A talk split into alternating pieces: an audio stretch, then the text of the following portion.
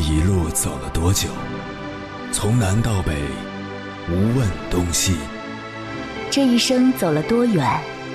春华秋实，红颜白发。也曾鼓起勇气，奔向不曾到达的地平线。也曾迷失方向，受困于爱恨情仇的漩涡。当夜幕降临，一切归于沉寂。有人正迎着月光，踏遍千山万水，为你而来。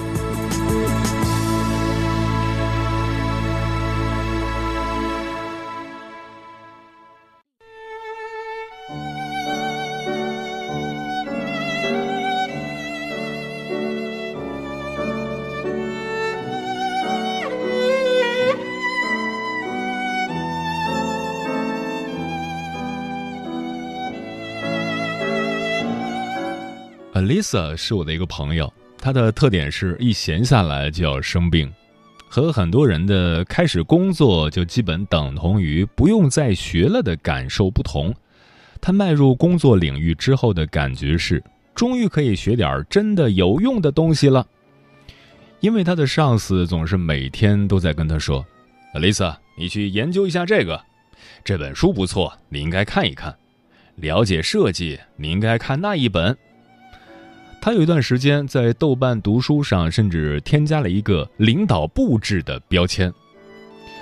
前阵子，因为他们部门工作交接，他闲了两个月，他天天就想着吃什么好，再就是买买买。有人说，我们这个年代的幸福寄托来自吃喝和挥霍，可是吃喝和挥霍的这两个月，却是他这两年来状态最差的一段时间。因为他没有任何输入了，每天做的事情就是在输出，他感觉自己的身体都要被掏空了。终于在思考了一整天的今天吃什么之后，他开始学起了日语。其实学什么不重要，他现在依然是一名五十音图党，但谢天谢地，他终于找回了好的学习状态，甚至生活状态。在聊到他为什么这么喜欢学习时，他告诉我：“对我来说，学习更像是跑步，是一种维持身体状态的方式。如果非要问努力学习还有什么意义，大概就是当你无法满足于吃喝挥霍带来的快乐的时候，还能有一个总能靠得住的寄托吧。”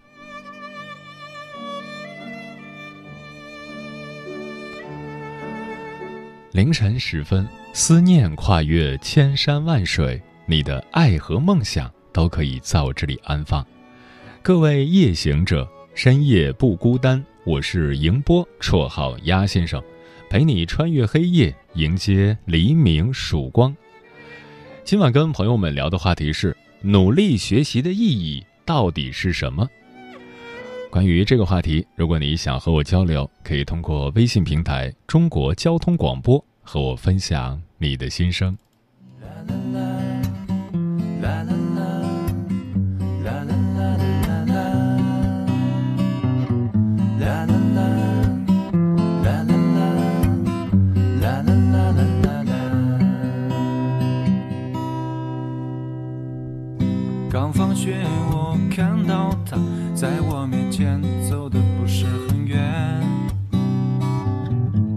风中柔顺的头发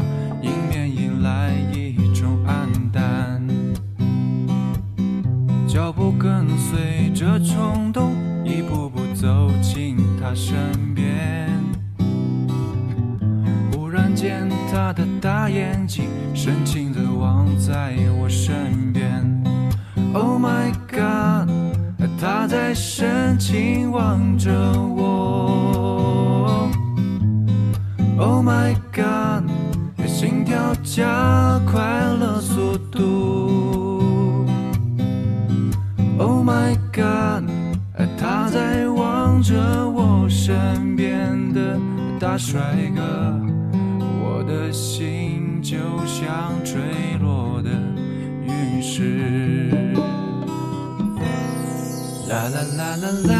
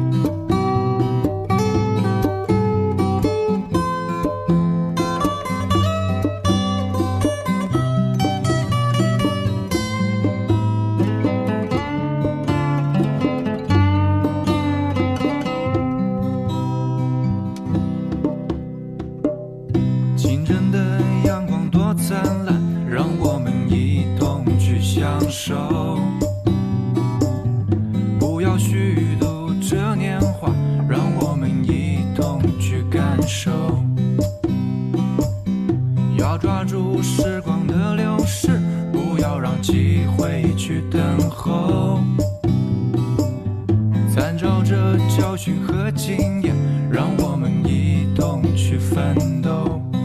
Oh my God，他在深情望着我。Oh my God，心跳加快了速度。Oh my God，他在望着我身边的大帅哥。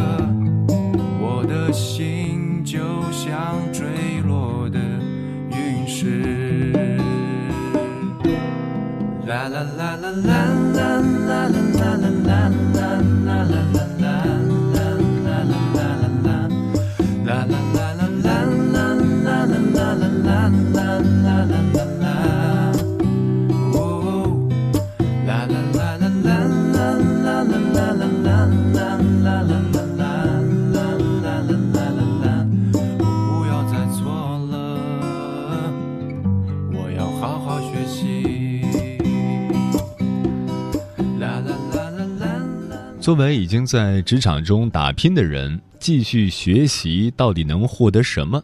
关于这个问题，我的答案是能帮助我们以不同的眼光看世界，并不是说学习本身不能带来更加具体的收获，而是说那些东西是展示层面的微观收获，他们会因人而异。我想说的是，学习这件事的本质。学习是一生的事业，是在一种环境里得到提升的过程。这个过程本质上就是所有人在一生中为发现自己或发现世界所做的努力，而且两者本质上是合二为一的，也就是所谓的内圣外王。学习了一门新的技能，到底会带来什么？跟我们原有的知识和技能是什么关系？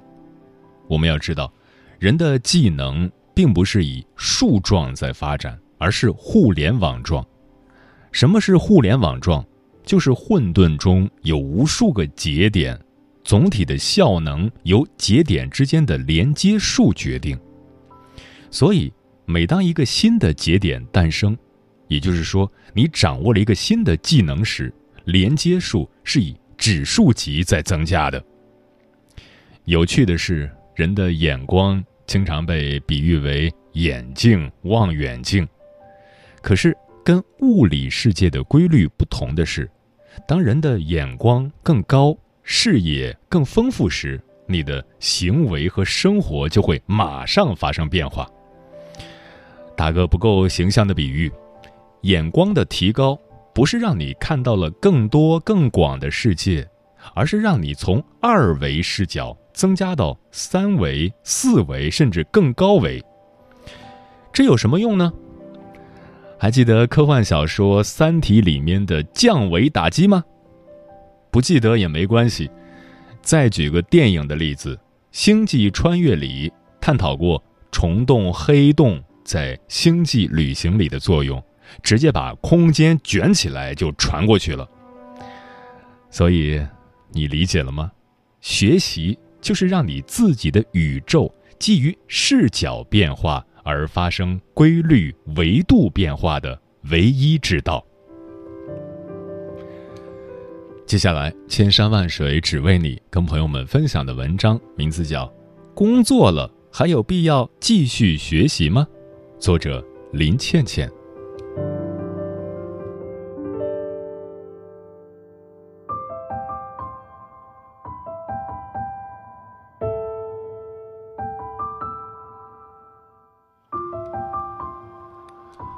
作为一个毕业几年的人，来分享一下，当离开学校之后，努力学习的意义在哪里？我之前在几家所谓的大公司担任产品经理，还记得刚毕业的时候，我拿到的 offer 薪酬是七千五，当时特别激动，因为之前上学的时候，我家里管得严，一个月生活费只有八百块，我那时候还天真的想。是不是每个月能存下六千七百块了？开始上班之后，发现身边的女孩子谈论的都是名牌包包和护肤品，他们会问你用的是什么牌子的眼霜。当我和同事一起去逛街，她买了一条一千多的裙子的时候，不知道为什么，我就突然也想拥有一件那么贵的裙子。为了能融入他们。就要和他们有着一样的消费观，那个时候没有记账的习惯，真的想不起来钱都花哪儿了。我只知道每个月的工资一分钱都剩不下来，甚至还欠着信用卡。当习惯了这种高消费的生活之后，就会依赖这种生活。那时候我上班是不敢请假的，因为请假要扣考勤费。扣了之后，我怕就还不上信用卡了。这样的生活过了一年多。有一天逛豆瓣儿的时候，看到有人说《富爸爸穷爸爸》这本书特别好，我记得我也读过，但不记得是什么内容了，就去翻了一下。结果翻了几页之后，当时有种惊醒的感觉。我发现上面描述的就是我那时的生活，为了钱而工作，得到报酬后贪婪的买回来一堆没用的东西，于是形成了一种模式：起床上班付账单，再起床再上班再付账单。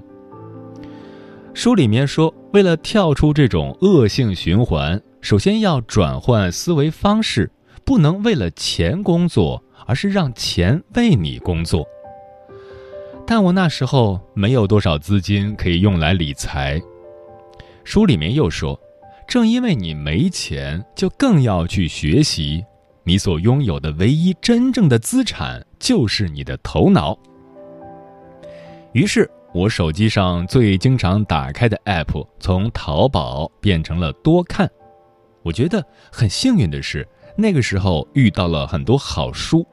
不夸张地说，我的一些最核心的价值观就是从那时候开始形成的。《国富论》这本书让我对社会分工有了重新认识，影响了我的工作观和金钱观。精益创业完全的打破了我对工作流程的固有观念。我还在大公司的时候，就开始在团队中用这种工作流程制定产品决策。每周工作四小时，让我形成了一种反直觉的工作观和时间观。那种形成新观念的感觉很奇妙，看待世界的视角都不一样了。把观点写成文章分享出来时，读者也说对他们很有帮助。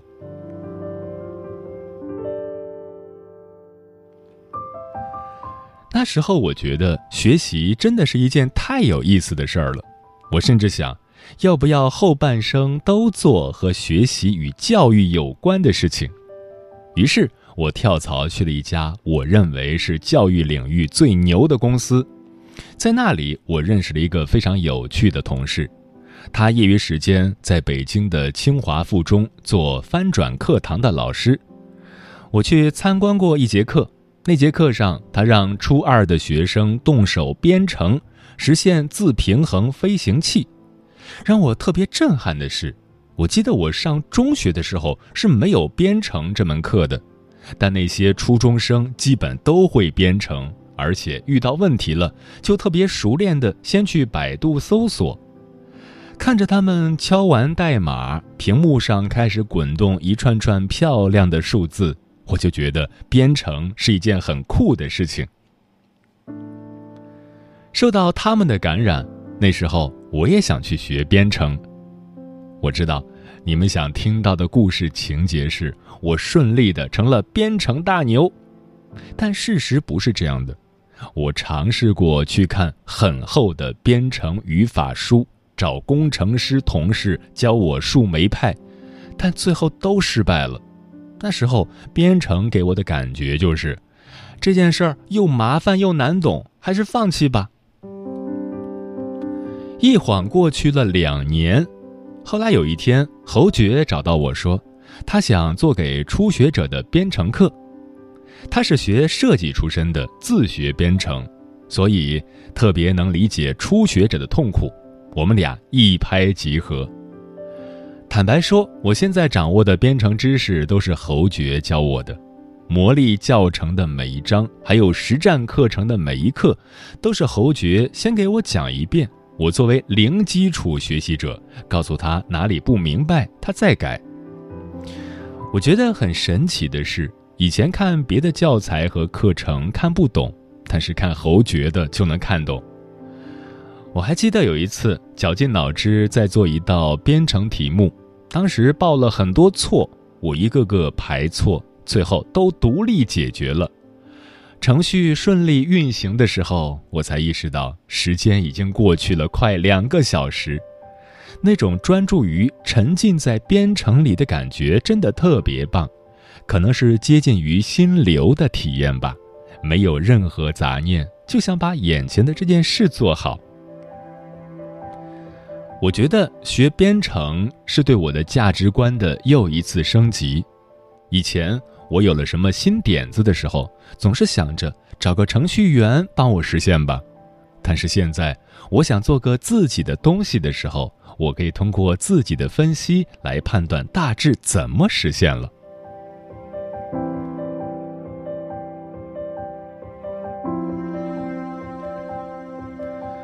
我个人最想做的产品是一本叫做《什么值得学》的互动式的电子书。很多讲如何学习的书都不能让读者坚持行动。我希望通过技术的方式，让读者可以在这本书里面记录下来自己的行动，让他们在看完这本书之后能真正的改变。现在我更加接近了那个自己想要成为的人。我不再为了钱而工作，而是为了创造价值而工作。我们还找到了好几个大公司技术背景、Stack Overflow 上高声望的优秀人才作为讲师团队与我们一起工作，并为他们提供了高薪酬。我不再被八小时工作制和双休制束缚，我在想工作的时候工作，想休息的时候休息。我发现专心工作两小时，然后再休息半小时看看书，这样效率更高。而且在工作日出去玩真的很惬意，避开了人流，一点都不挤。我的消费观发生了改变，我为节省时间和品质生活付费，比如定期找保洁做家务，约手艺人上门做头发，购买有品质和有设计感的商品，但我不再为了炫耀和谈资而消费。我不需要看电视、打游戏、逛淘宝来娱乐自己，学习就是我的娱乐方式。我想学习的事情还有很多，我想学习架子鼓，弹奏喜欢的歌；我想学习滑雪，直到可以上高级道；我想学习摩托车，去环岛骑行；我想考深潜证书，然后去水下看珊瑚海。更重要的是，我想不断升级自己的思维模式和观念，成为更好的自己。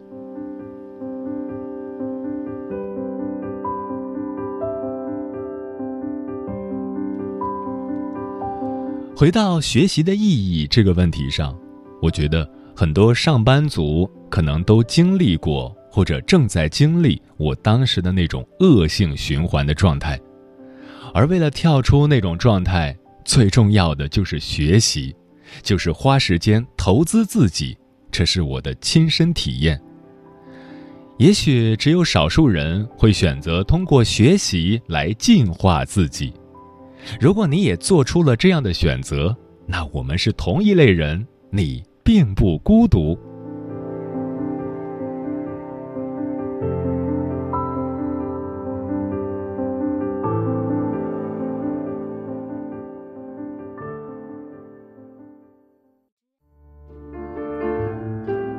有一种思念叫望穿秋水，有一种记忆叫刻骨铭心，有一种遥远叫天涯海角，有一种路程叫万水千山。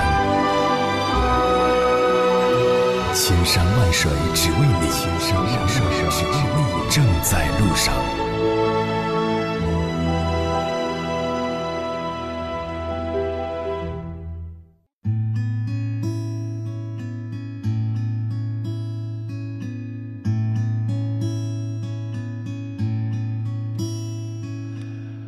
感谢此刻依然守候在电波那头的你，这里是正在陪伴你的千山万水只为你，我是迎波，绰号鸭先生，我要以黑夜为翅膀，带你在电波中自在飞翔。